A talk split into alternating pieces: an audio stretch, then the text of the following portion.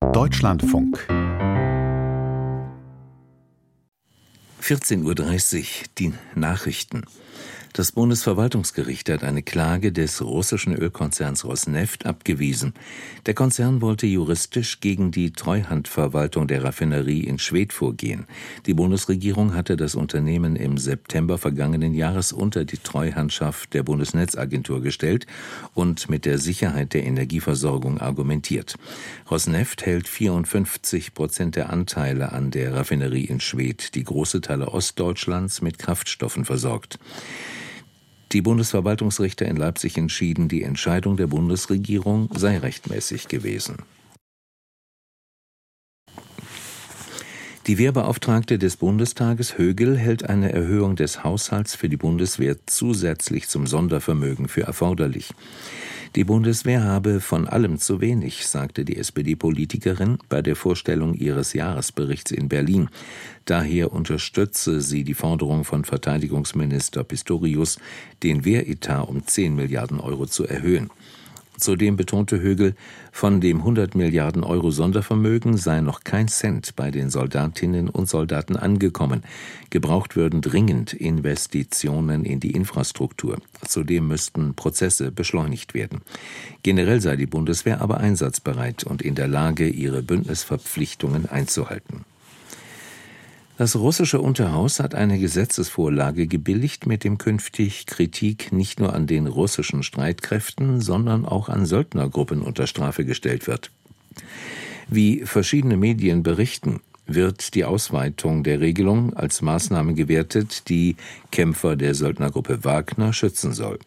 Auf Verstöße gegen das Kritikverbot stehen langjährige Haftstrafen. Wagner-Truppen sind maßgeblich am Kampf um die Stadt Bachmut im Osten der Ukraine beteiligt. Litauens Parlament hat die Gruppe Wagner heute als terroristische Vereinigung eingestuft. Die private Militärfirma sei ein Schattenwerkzeug der russischen Macht und eine Bedrohung für die öffentliche Sicherheit, heißt es in dem Beschluss. Im Fall der getöteten Zwölfjährigen aus dem siegerländischen Freudenberg haben zwei Mädchen die Tat gestanden. Wie die Ermittler auf einer Pressekonferenz in Koblenz bekannt gaben, handelt es sich um zwölf und dreizehn Jahre alte Mädchen aus dem Bekanntenkreis, die noch strafunmündig sind. Beide wurden in die Obhut des Jugendamtes übergeben. Es gebe keine Hinweise auf die Beteiligung weiterer Personen. Das Opfer war am Sonntag erstochen in der Nähe eines Radweges aufgefunden worden. Die Eltern hatten sie als vermisst gemeldet, nachdem sie auf dem Heimweg von einer Freundin nicht zu Hause angekommen war.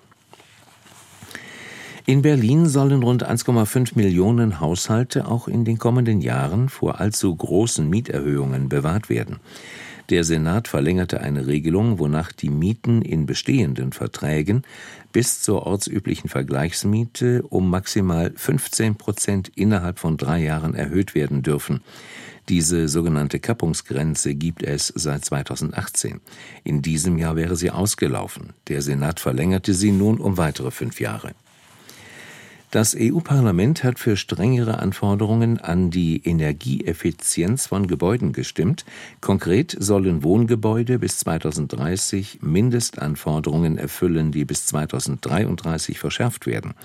Ähnlich wie bei Haushaltsgeräten soll die Energieeffizienz auf einer Skala von A bis G angegeben werden.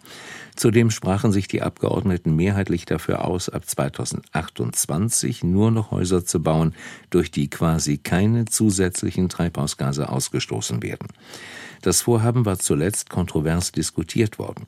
Der CDU-Europaabgeordnete Radke verwies im Deutschlandfunk auf mögliche hohe Kosten für Hausbesitzer und betonte, die geplanten Sanierungsziele seien angesichts des Fachkräftemangels in Deutschland utopisch.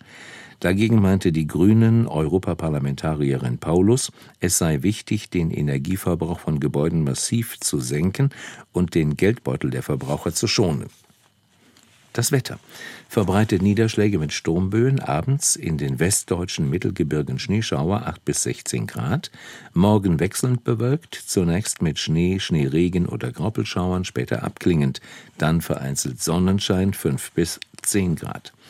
Die weiteren Aussichten am Donnerstag weitgehend trocken, nur im Nordwesten viele Wolken und etwas Regen, 6 bis 16 Grad. Das waren die Nachrichten. Mehr Informationen in den Apps DLF Nachrichten und DLF Audiothek.